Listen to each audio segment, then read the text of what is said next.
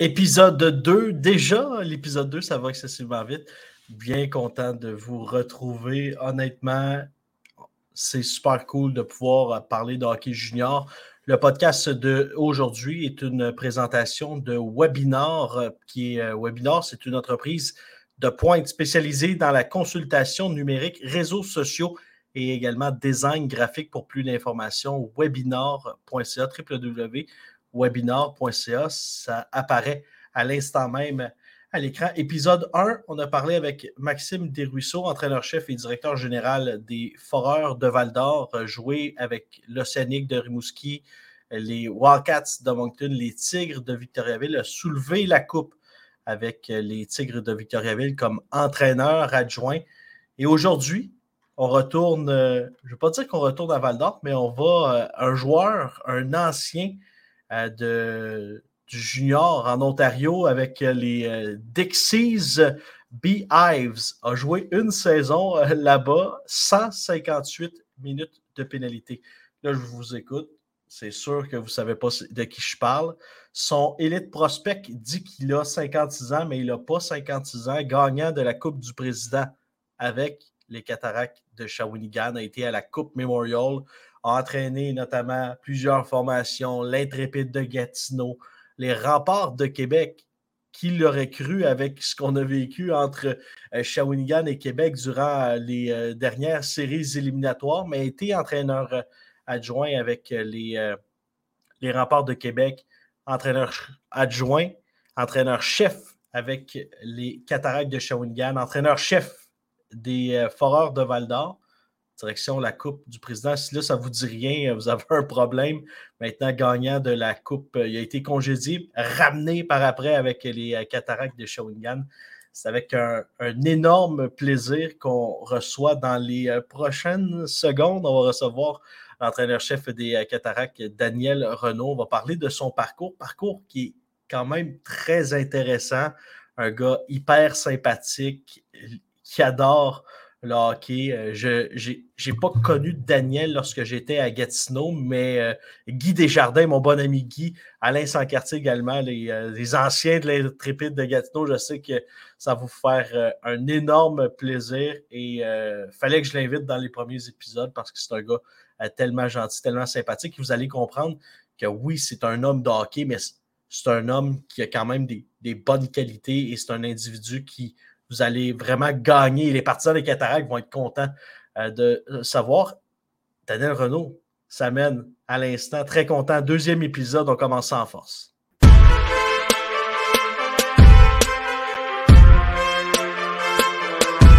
C'est pour Gendron. Gendron, ça va être Deux contre un. Voici Monroe Boucher qui s'avance. Le tir, le but! Israel Meanscom Lassette revient vers le centre. Lassette retire. Et le but! Félix Lassette. Voici le podcast sur la passerelle.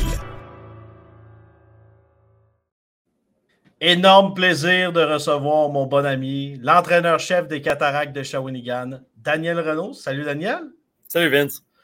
Euh, comment tu vas? Euh, grosse, euh, grosse préparation, camp d'entraînement qui, vient de se terminer, la saison qui est à nos portes également. Comment, comment tu, vas dans tout ça? Ça va super bien, pour vrai. Très, très excité là, à l'approche de la nouvelle saison qui commence vendredi. Samedi, pour nous autres, on joue samedi, dimanche, là, game 1 et 2. L'été a été un peu trop long à mon goût cet été. On a quand même profité d'un 4 mois. Fait que quand le 15 jours est arrivé, là, on, on était bien préparé. Ça ressemble à quoi les, les semaines avant le. On a hâte de revenir à, l'aréna, de, revoir tout le monde, mais c'est quand même c'est une préparation qui est. Oui, vous avez des vacances, mais c'est un travail à temps plein à l'année longue, à penser à, qu'est-ce qu'on peut faire de mieux. Bien, assurément. Il y, a, une éternelle remise en question. Euh, pas à cause qu'on doute de soi, mais à cause qu'on veut toujours être une meilleure version de nous-mêmes. C'est exactement ce qu'on demande à nos joueurs de s'améliorer à tous les jours. Fait comme entraîneur, comme groupe d'entraîneurs, on se doit de s'appliquer un peu la même philosophie, les mêmes principes. Fait qu'on est constamment là, en train de, communiquer, de regarder des vidéos. Euh, pour juste aller chercher le petit élément qui va nous permettre d'être encore meilleur pour la saison à venir. Puis comme tu l'as dit, c'est sûr et certain que c'est un travail, c'est un travail qui s'échelonne sur 12 mois. Là. Fait que oui, il y a une période estivale, mais en même temps, on a toujours du travail à faire comme entraîneur. Euh, avec les euh, cataractes, la première fois, tu l'as vécu, un, un, congédiement, mais il y a une personne qui devrait être congédiée, peut-être plusieurs personnes, c'est euh, les employés d'Elite Prospect. Je ne sais pas ce qui se passe sur Elite Prospect. D'un, on va démystifier tout ça. Daniel Renault n'a pas 56 ans. Et tes statistiques juniora. Euh... Ouais, mes 344 minutes de punition. Euh, non, je pense qu'ils ont, euh, ont mixé deux individus. Là. Si on regarde le profil entraîneur, c'est vraiment mon CV. Euh, par contre, il y a un autre Daniel Renault de, de 56 ans qui a joué juniora qui, plus de minutes de punition que de points au cours de sa carrière, de ce que je suis capable de comprendre. Mais euh, c'est pas moi le joueur en question sur ce profil. Il, était meilleur avec les points, avec le, un G à la euh, Parle-moi de ton parcours euh, avant de. Parce que tu as commencé avec l'intrépide de Gatineau au niveau midget 3 à l'époque, mais ça ressemble. Carrière de joueur, tu as joué, joué comment, tu as joué où Qui est Daniel Renault au final? Ouais. Euh, gars de Gatineau, natif de Gatineau, ça, je pense que c'est déjà connu. Euh, tu sais, énorme passionné par la game depuis, depuis toujours. Euh, par contre, j'ai rapidement réalisé, j'ai toujours joué au niveau élite, mais j'ai rapidement réalisé que je ne ferais pas carrière comme joueur. Mais on le dit toujours à nos joueurs, à chaque problème dans la vie, il y a une solution. Fait que moi, je savais que je voulais faire du hockey, je voulais vivre du hockey. Ah, le problème, c'est que je n'étais pas assez bon pour en, faire une carrière de joueur, mais la solution, c'était de trouver une façon d'y euh, accéder euh, comme entraîneur. Euh, fait que rapidement, quand j'ai arrêté de jouer, j'ai vraiment mis l'emphase sur mes études. Je voulais trouver une façon de me démarquer un peu pour me donner une occasion à faire mon nom dans ce milieu-là. C'est là que j'ai fait mes études en psychologie du sport. J'ai complété ma maîtrise en psychologie du sport à l'Université d'Ottawa. Puis la vérité, c'est que ça m'a donné des occasions. C'est juste, c'est un petit, un petit plus sur mon CV. C'est sûr et certain que ça m'a ouvert des portes euh, Hockey Québec. Puis à partir de ce moment-là, j'ai rencontré du monde qui, m'ont donné des occasions, ce qui m'a permis de coacher. après mon Midget 3, j'ai commencé avec l'Océanique de Rimouski en 2011, mes trois saisons à Québec. Et euh, ma sixième année que j'entame ici avec les Cats, les Cats à Shawi. Avec un petit passage d'un an à Val d'Or entre les deux, mais bon c'est quoi euh, l'impact ou euh, la place qu'occupait euh, l'intrépide de Gatineau? Tu sais, es un gars de la place, d'aller entraîner, tu sais, les, quelqu'un qui est très connu à Mauricie, Alain Sancartier, qui a coaché aussi les, les Cats. c'est quoi la, place de, lui, de, Guy, Desjardins également dans, ton parcours? Énorme. Tu sais, j'ai travaillé au sport-études à Nicolas Gatineau, le, la structure intrépide, ce qui était ma maison, qui était mon chez nous. Fait que c'est sûr et certain que j'avais un attachement particulier. Euh, tu mentionnes le nom d'Alain Sancartier. Euh, de Alain, j'ai énormément appris. C'est un mentor extraordinaire. Euh, tout ce qui est le sens de l'organisation, l'attention aux détails. C'est un gars qui est excessivement méticuleux.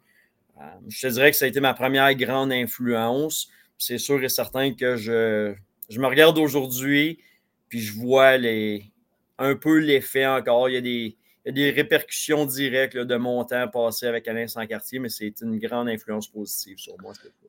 Avec l'intrépide, il y avait un certain, euh, je ne sais pas si vous le connaissez, Jean-Gabriel Pajot. Quand même pas euh, piqué des verres. Là, il était comment dans, dans le midget 3? Déjà, est-ce qu'on savait que parce que certains joueurs, si je prends euh, par exemple Paul Byron, quand il s'est présenté aux Olympiques de mhm. Gatineau, il avait l'air d'un jeune qui, servait le café chez Tim Horton. Jean-Gabriel Pajot, euh, budget 3, ça ressemblait à quoi? Tu sais, puis je suis même pas sûr que Jean-Gabriel est au courant de ce que je m'apprête à dire. Mais bon, tant qu'à parler, on va dire les vraies choses. De toute façon, avec la carrière qu'il est en train de connaître, il euh, n'y a pas rien qui va le déranger là, dans ce que je m'apprête à dire. La vérité, c'est que Midget 3, la dernière coupée, la dernière journée, Jean-Gabriel était coupé du Midget 3 à Gatineau. Fait que tu sais, c'était pas le gars à 15 ans que tu t'attendais de voir dominer avec une saison de 100 points. Euh, c'est un gars qui, on voyait son talent, c'était un plus petit bonhomme, c'est un plus petit joueur, super bonne personne. Mais à son année de 15 ans, si c'est pas de la blessure d'un joueur lors de la dernière journée du camp d'entraînement, il était retranché. Fait que, tu sais, il y a tellement de, facteurs circonstanciels. Le, hasard fait bien les choses. Euh, il a fait la formation comme 12e attaquant. Après Noël, je ne te dirais pas qu'il était notre 12e attaquant, par contre. Là. Il a eu une progression assez impressionnante, en fait très impressionnante à 15 ans, qui lui a permis d'être drafté par les Olympiques. Mais encore là, je n'ai pas la ronde exacte, mais c'est un repêchage tardif pour lui. C'est assurément, je pense, c'est la 12e ronde qui a été draftée à Gatineau. Fait que, tu sais, pour tout jeune joueur de hockey, le draft, c'est une chose. Euh, vivre un échec, c'est une chose. Mais tu as besoin de vivre des échecs. Tu as besoin de l'adversité euh, pour te retrousser les manches, puis juste d'en ressortir plus fort. Puis, tu sais, le cas de Jean-Gabriel en est un parmi tant d'autres, mais c'est un très bon exemple tu es passé avec, euh, tu en as brièvement parlé tantôt avec, avec le Scénic de Rimouski. Je regardais ça tantôt, les années que tu étais là, Alex Belzil, avec euh, les remparts de Québec. On parlait de Kourachev, mm. d'Adam Ernie, euh, avec les Cataractes. Ben là, la liste est, très longue. Les Xavier Bourgault, notamment, avec les, les Foreurs, l'année que tu as été là. Jacob Pelletier qui a joué des matchs dans la Ligue nationale. Jordan Spence aussi. retour avec les euh, Cataractes. Vous en avez d'ailleurs plusieurs qui, un jour, on va sûrement entendre leur nom dans, la Ligue nationale de hockey. Tu sais, tu as été quand même chance. Tu as eu des bonnes équipes aussi euh, depuis ton passage avec l'Océanique. Assurément. Tu sais, la vie est bien faite. Là. Je me considère très chanceux. Je fais à la base ce qui est ma plus grande passion. Je vis du hockey, fait que je suis vraiment pas à plaindre. Euh, puis oui, j'ai été chanceux, j'ai tombé dans des bonnes organisations. Mes, mes quatre organisations, j'ai juste du positif à dire, mais dans des bonnes années aussi. Ma première saison, en fait, ma seule année à Rimouski, euh, tu as parlé d'Alex Belzil, mais on s'est retrouvé en finale de la Ligue. On a perdu contre un, un Saint John qui était très, très fort cette année-là. Mais c'était ma première finale, ma première opportunité. Après ça, en 2015, je transfère avec les remparts à Québec. Euh, j'avais connu Philippe Boucher, qui était le GM à Rimouski. Euh, Serge Beausoleil était l'entraîneur-chef. Puis quand Phil a transféré avec les remparts, il m'a lâché un coup de téléphone, savoir si ça me tentait de, de me rapprocher de, la maison un peu puis de le suivre à Québec. Fait que, je suis parti à Québec avec Phil. Puis notre première année, c'était en 2015. On était l'équipe hôtesse. Fait que veux, veux pas. Euh, tu te dois d'avoir un bon produit sur la glace. Puis on avait une excellente à Québec, équipe à Québec, les Adam Ernie, Anthony Duclair, Zachary Foucault dans le net, euh, Nicolas Brouillard qui vient de signer NHL aussi. sais.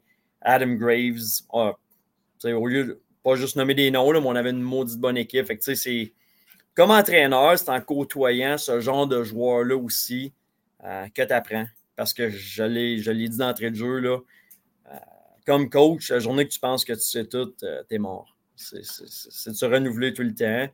depuis mon passage à Shawi, c'est, épouvantable. l'opportunité que j'ai eue de côtoyer des gars comme Maverick Bourque, Xavier Bourgault, Olivier Nadeau et compagnie.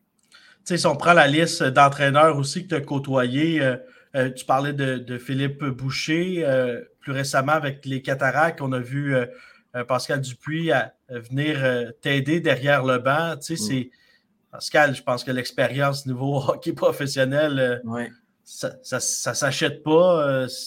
Qu'est-ce que tu apprends de, des gars comme ça? c'est, autant on parlait de Phil tantôt. Phil, c'est son côté, c'est tout le professionnalisme, c'est comment se comporter au quotidien, c'est l'importance d'avoir confiance en soi aussi. Je te dirais que je retiens le plus de mon passage de trois ans avec Phil. Euh, Pascal Dupuis, on, va l'appeler Dooper parce que c'est Dooper qu'on. On parle toujours de Dooper, je veux dire, on parle pas de Pascal. Fait quand on parle de lui, c'est c'est tellement un individu qui est agréable à côtoyer. C'est un gars qui, est toujours de bonne humeur. C'est un gars qui fun to be around. C'est vraiment une bonne personne. Puis tu comprends pourquoi il a eu une aussi longue carrière NHL. Ça, un, ça, ça, être un glue player. Tout le monde colle à lui. Tout le monde veut coller à lui. Euh, il est toujours présent pour tout le monde.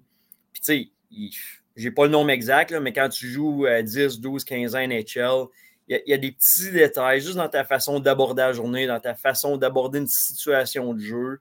Fait que c'est tout ce millage-là que, que j'ai l'occasion d'aller apprendre juste en le côtoyant tous les jours. Fait que c'est un privilège extraordinaire, je te dirais, là, de travailler avec ici à Shawi.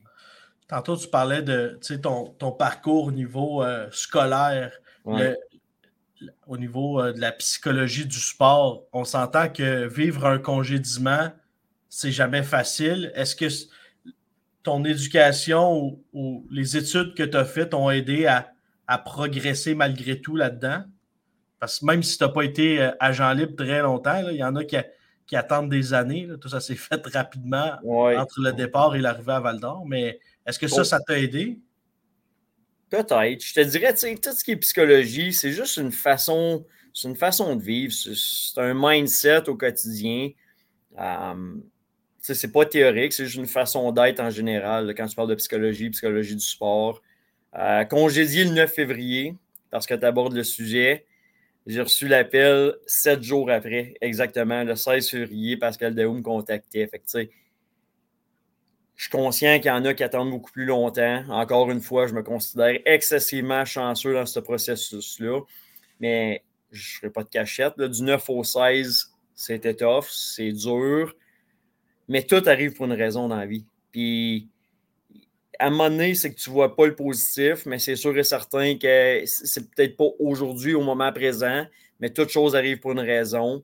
J'ai énormément appris de mon congédiement. Puis je pense que tu en ressors juste plus fort comme coach. Parce que aussi longtemps que je n'avais pas été congédié, c'est tout le temps là. Tu, tu y penses, ça va t'arriver, ça va arriver, comment je vais réagir, comment je vais l'annoncer à mon monde. Puis, ça, c'est tannant. Puis tu n'as tellement aucun contrôle là-dessus. C'est arrivé, j'ai grandi, je me suis remis en question, j'ai ajusté des éléments dans mon coaching sans changer ma philosophie ou mon approche générale. Je demeure le même gars, je demeure le même coach mais j'en suis ressorti vraiment plus fort. Puis, à partir du moment où c'est arrivé une fois, tu demeures sensible, mais tu arrêtes d'y penser. C'est plate, c'est véhiculé. Tout coach est engagé pour se faire congédier. C'est juste un fait. À partir du moment où tu l'acceptes, tu l'as vécu, mais là, tu profites pleinement de chaque journée et de chaque situation avec tes boys, avec ton équipe une demi-saison euh, avec les euh, Foreurs, ensuite une saison complète. Euh, on sait comment ça s'est terminé là, entre, entre toi et les Foreurs. Il n'y avait pas de négociation de contrat. On t'a laissé choisir ce que tu voulais vraiment. maintenant, avec les. Parle-moi de. Avant de, passer vraiment à aujourd'hui, la période avec les. L'ère 2 avec les cataractes, comment tu as vécu cette année-là? C'était une année spéciale parce que vous étiez considéré comme l'équipe à battre euh, dans une année où il n'y avait pas de partisans, où les joueurs, le staff aussi, de pas. Euh, tu sais, là, quand tu affrontes euh, Drummond ou Victo, puis que au Québec, puis c'est rempli au, centre Gervais Auto, tu sais, c'est le fun d'y aller. Mais là, quand il n'y a personne, c'est tough. Bon, ben, tu sais, euh, Val d'Or, Québec, euh, Rimouski, peu importe. L'année COVID, c'était tough pour tout le monde. Je veux dire, je veux pas m'acharner sur cette année-là parce qu'elle est enfin en arrière de nous autres. Là. Coacher avec un masque, coacher avec des lunettes, coacher euh, sans avoir une proximité ou d'avoir le droit d'aller au restaurant ou de faire une sortie quelconque. C'était tough. C'était tough pour tout le monde. Mais on était chanceux, contrairement aux deux autres ligues au Canada, on jouait au hockey sais, tu parles, on avait une bonne On avait une excellente équipe. On avait une bonne formation. Euh, mais tu sais, trop de bons joueurs, des fois, c'est aussi dur à gérer, c'est aussi dur que, que, des fois d'avoir une composition, un puzzle parfait.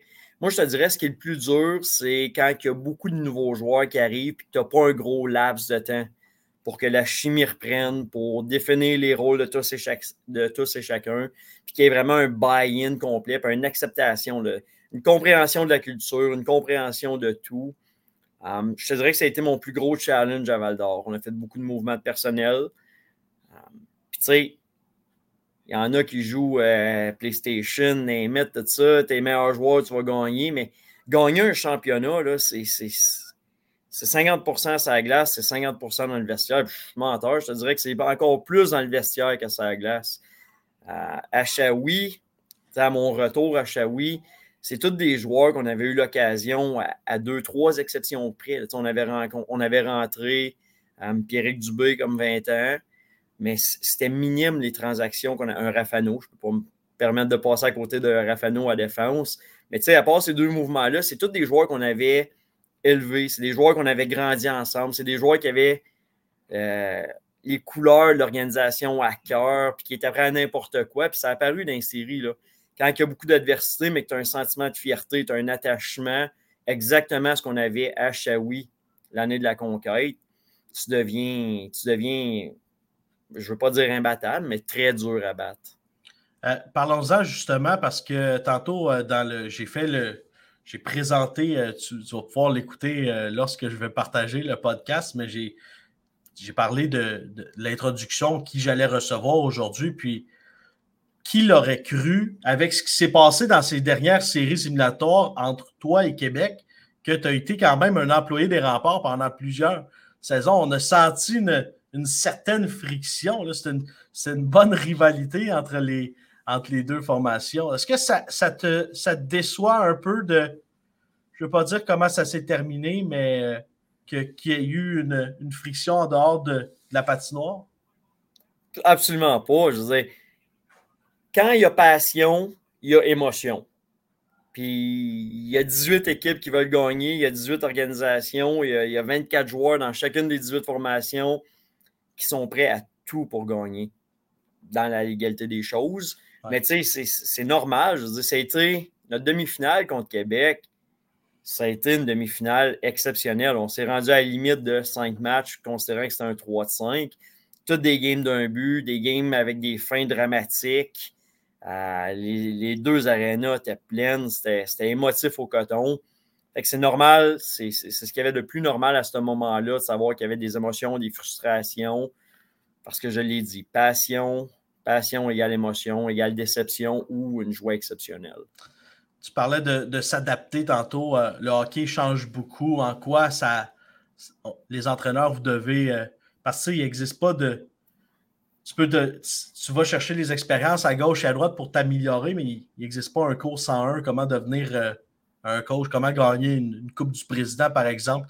En quoi ça change depuis, depuis mettons, tes années, soit avec l'Océanique ou avec l'Intrépide?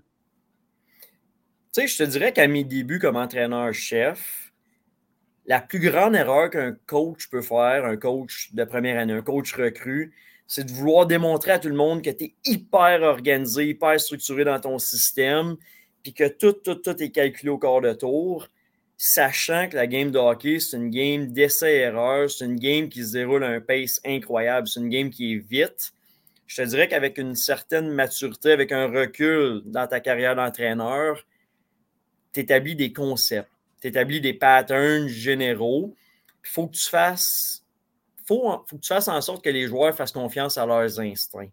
S'ils sont sur la glace et ils réfléchissent, c'est sûr que les pattes bougent moins vite. C'est une game moins vite. Fait que tu ne peux pas te permettre de, perdre ce edge-là. Fait on est structuré, on est organisé, on donne des concepts sur lesquels on met dans, plus ou moins d'emphase. Bon, au final, il faut que le joueur sache qu'il va faire des erreurs, mais on veut un effort maximal. Tu peux pas avoir une game parfaite, mais tu peux avoir un effort parfait. Qu'est-ce que tu trouves le plus difficile du hockey junior? L'autobus? C'est le fun, ça. Tu es avec tes gars, tu es avec, ta gang, tu es avec l'équipe. Euh, il y a toujours euh, des meetings, des team building. Tu peux faire du vidéo, tu peux faire de la job, tu, peux le lire. Il y a tellement d'affaires que tu peux faire avec les gars. Euh, je dis ça. Je suis conscient que je suis chanceux, je suis à Shawinigan. On a 6-7 euh, organisations où c'est des trajets d'une heure et demie et moins. Il y a d'autres organisations qui sont un petit peu moins privilégiées de ce côté-là. Mais je ne suis pas prêt à dire la journée que je vais être tanné et que je vais être capable de me dire que ça, c'est plate, ça, c'est problématique, ça, si, euh, il va être temps que je fasse d'autres choses, mais je suis loin d'être là et je te dirais que tout est parfait dans mon travail. Est-ce qu'il y a trop de matchs contre les maritimes? on entend, ça, c'est ce qu'on entend souvent. Là, les équipes veulent de moins en moins y aller. Même chose pour eux. Euh, par exemple, moi, je suis ici, je suis à Rwanda. le Cap-Breton, Rwanda, c'est une, bonne, une bonne ride. Est-ce que les. qu'il y en a, il y en a trop de voyages? Parce qu'à une certaine époque, on en faisait un, une, fois dans, une fois par deux ans, on y allait, puis une fois, il, venait. Est-ce que, est qu'il y en a trop de ces matchs-là ou non? Oui, à la base, y a-tu trop de ces matchs-là?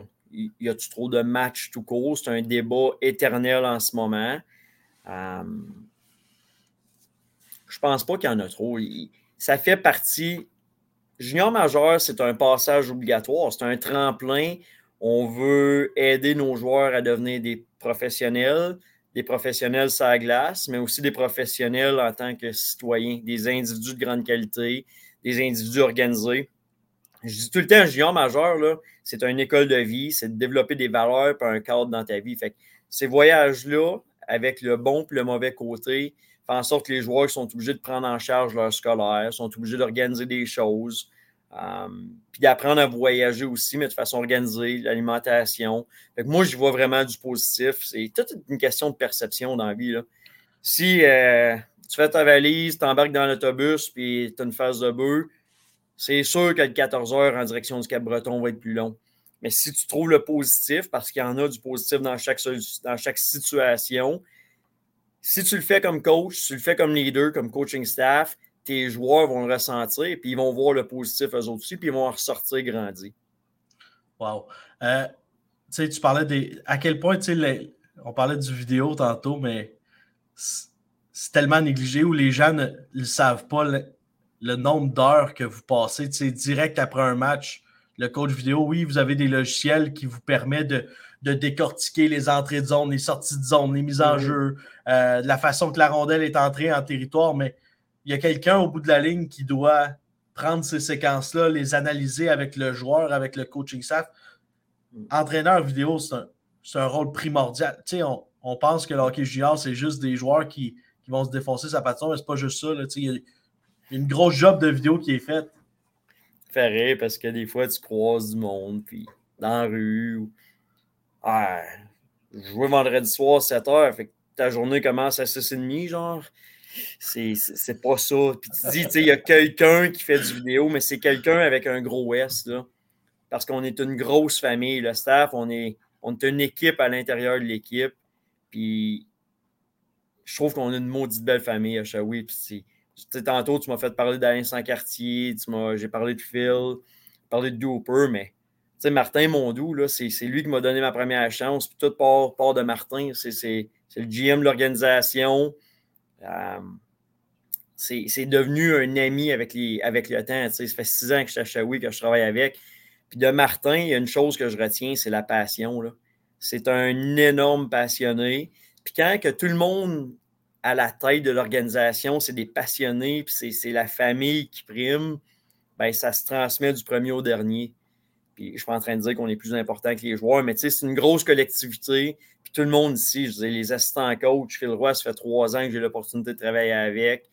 Euh, il y a eu d'autres adjoints qui ont passé, mais on ne compte pas nos heures. Mais je l'ai dit tantôt, je ne suis pas en train de me plaindre. On fait la plus belle chose au monde, on fait du hockey, on travaille avec une clientèle de 16 à 20 ans qui veulent apprendre, ils veulent travailler avec nous autres. c'est un énorme privilège. Martin va peut-être pas aimer la prochaine question, mais je vais y aller quand même. On, fait juste jaser. Martin donne, non? Martin, est-ce que c'est euh, est-ce que c'est comme un ex que tu reviens avec? Y a-tu toujours une crainte qu'elle te laisse ou non? Le congédiement, on en a parlé tantôt, a été une belle chose. Si je ne suis pas congédié à ce moment-là. Si on ne vit pas ça ensemble, on ne gagne pas ensemble deux ans après. Et c'est là, des fois, le monde, il ne voit pas le positif à court terme. Laisse la vie faire ses choses. On dit toujours aux joueurs, excuse, moi game is fair. La game est fair, mais la vie est fair. Si tu cherches du positif, tu vas en trouver si tu fais confiance que les bonnes actions vont entraîner des bons résultats, ça va arriver. C'est toute une question de mindset. Tu sais, quand c'est arrivé, puis j'ai pas peur d'en parler parce que tu m'en parles, c'est tough. Tu te fais congédier, fait qu'il y a une remise en question. Mais je te jure, quand Martin m'a annoncé la nouvelle, on est resté 5-6 heures ensemble dans le bureau à Shawi à se conter des histoires, à, se remémorer des souvenirs, à se souhaiter bonne chance. C'était dur pour les deux. Euh, c'était un mal nécessaire à ce moment-là. Il est arrivé ce qui est arrivé. J'ai eu une autre opportunité. Chaoui a grandi. Val d'Or a vécu ce qu'il avait à vivre. Puis, quand tu respectes ton monde, c'est des bonnes personnes. J'en ai jamais voulu à Martin, pas une seconde. Je comprenais son pourquoi. Euh, on est resté en contact. Puis l'opportunité, la porte s'est ouverte. Puis il m'a redonné euh, un deuxième coup de téléphone, puis on a gagné ensemble. On, va rester unis à jamais à cause de tout ça. On est euh, quoi à quelques heures des, quand le, podcast va sortir des, de ce début de saison, mais j'aimerais qu'on parle de, ton équipe. Dans, le premier épisode, j'en parlais brièvement que je voyais quand même de belles choses. Vous avez quand même une, jeune équipe, mais bourrée de talent. Euh, on l'a vu dans l'intro, euh, mon choix d'ajouter Félix Lassiette notamment. Euh, vous avez encore Angus Booth. Tu sais, vous avez des, des bons éléments. Où tu vois cette équipe-là? Où tu veux l'amener également cette saison? Plus loin possible. J'espère de jouer jusqu'au mois de juin. C'est sûr et certain que les 18 équipes se doivent de te répondre ça. Si tu poses la question aujourd'hui. Euh, tu peux pas avoir une attitude défaitiste. Tu peux pas dire à tes joueurs on va essayer de se rendre en deuxième ronde, mais non, on veut gagner. C'est quoi l'objectif cette année? On veut gagner. Mais l'emphase est où? L'emphase n'est pas sa victoire. L'emphase est sur le processus. C'est un mot qui est à la mode de, façon extraordinaire. C'est facile à dire. Il faut que tu le vives au quotidien. Puis tu sais, à chaque année, on a un slogan. Notre slogan cette année à Shawi, c'est Nothing else matters. Puis la beauté de ça, puis je veux l'expliquer, c'est pas Nothing else matters than hockey. C'est pas, il n'y a rien d'autre qui prime que, que de gagner. Il n'y a rien d'autre qui compte que ce que tu es en train de faire. Fait que quand tu es dans le processus, tu fais confiance au, au, développement, tu fais confiance aux choses. Quand tu es en train de pratiquer, il n'y a rien d'autre qui compte que ça. Quand tu es dans le gym, il n'y a rien d'autre qui compte que ça. Puis quand tu es à l'école, ben, il n'y a rien d'autre qui compte que l'école. C'est de même que tu vas maximiser le développement de tes joueurs et des individus. Puis c'est vraiment focusé sur le processus, sur le développement de chacun, chacun des aspects de ta vie. Puis c'est stupide à dire. Quand tu es dans un souper de famille, il n'y a rien d'autre qui compte que ça. Puis c'est tough à appliquer. On le sait avec euh, les téléphones, les réseaux sociaux, il y en a qui sont là, mais ne sont pas là. Puis c'est ce qu'on veut vraiment lancer comme message avec nos joueurs. Profite du moment, soit dans le moment présent. C'est ce qui va faire en sorte qu'à chaque journée, tu vas t'améliorer d'un pour cent. As-tu été voir Metallica cet été? Ça donne épique, hein? non, mais euh, c'est sûr et certain qu'on va travailler avec cette chanson-là aussi. Si tu prends le temps de t'attarder aux paroles, il y a des choses qui sont directement applicables et transférables au hockey et à une collectivité. Qu'est-ce qui est dans les dernières questions, je vais te laisser aller après, mais qu'est-ce qui est le, plus difficile euh, de gérer une équipe junior, de gérer des joueurs, des individus qui, qui arrivent de milieux complètement différents, qui ont une éducation différente, qui n'ont ont pas le même niveau de hockey? Qu'est-ce qui est différent, qui est difficile pour, pour votre travail? Tu sais, tu as 23, tu as 24 joueurs, peu importe ils peuvent être perçus comme 23 ou 24 mini petites entreprises à eux-mêmes. Euh, ils veulent tous accéder à l'échelon supérieur. Ils veulent tous avoir le plus de temps de glace possible. Il faut absolument que ta culture soit forte. Si tu veux faire comprendre l'importance du, collectif, l'importance de travailler pour une cause commune. Euh, tu sais, ils disent toujours dans le sport, encore là, c'est en anglais, Leave your ego at the door. laisse ton ego de côté. Nous autres, ce qu'on essaie d'amener aux joueurs, il faut avoir un ego. Tu ne deviens pas le meilleur si tu n'as pas un ego, mais ton ego individuel, il ne faut pas qu'il soit plus important que l'ego du collectif. Quand je parle d'un ego collectif, c'est que tu ne veux pas arriver le vendredi soir à Shawinigan en avant 3500 personnes pour avoir une contre-performance. Parce que là, ton ego collectif va manger une claque. Il faut que tu aies une fierté, il faut que tu sois fier de représenter ton organisation, il faut que tu sois fier de tes couleurs. Puis quand ton ego collectif est présent pour l'ensemble des joueurs, tu t'assures d'avoir une belle constance dans ta saison. En 2012, j'étais euh, au, euh, à l'époque Centre Biodeste. Je couvrais la finale de la Coupe Memorial, le but d'Anton Zlobin qui j'ai encore des frissons, honnêtement. Puis il y avait tellement de monde dans le building, c'était complètement incroyable. Euh, les partisans, pendant toute la semaine, qui, étaient derrière les cataractes, qui avaient perdu hein, en, séries éliminatoires qui sont arrivés comme équipe haute, qui ont finalement gagné. Les partisans sont complètement, je ne veux pas dire qu'ils sont malades, là, mais leur équipe là, sont, sont complètement déchaînés. Là. Débile. T'es pas la plus vieille concession de la Ligue si c'est pas du fait que tu as des partisans exceptionnels. Hmm. Shawinigan, c'est pas la plus grosse ville. C'est une ville de passionnés. Shawinigan et ses environs, la région de la Mauricie. Il n'y a pas une game où est-ce que tu n'as pas une ambiance certaine. Il y a du monde, puis le monde est bruyant, puis le monde s'habille en bleu et en jaune, puis ils sont fiers, puis il y a des partisans qui sont reconnus à l'intérieur euh, de la province au grand complet, qui suivent les Cats depuis des années, des décennies. C'est un, je suis pas gêné de dire, on a les meilleurs partisans de la Q, c'est sûr et certain. Ils sont passionnés. Puis la plus grande qualité des partisans Shawi, c'est qu'ils comprennent les cycles. Parce que le hockey junior, c'est des cycles. Tu as beau dire ce que tu voudras.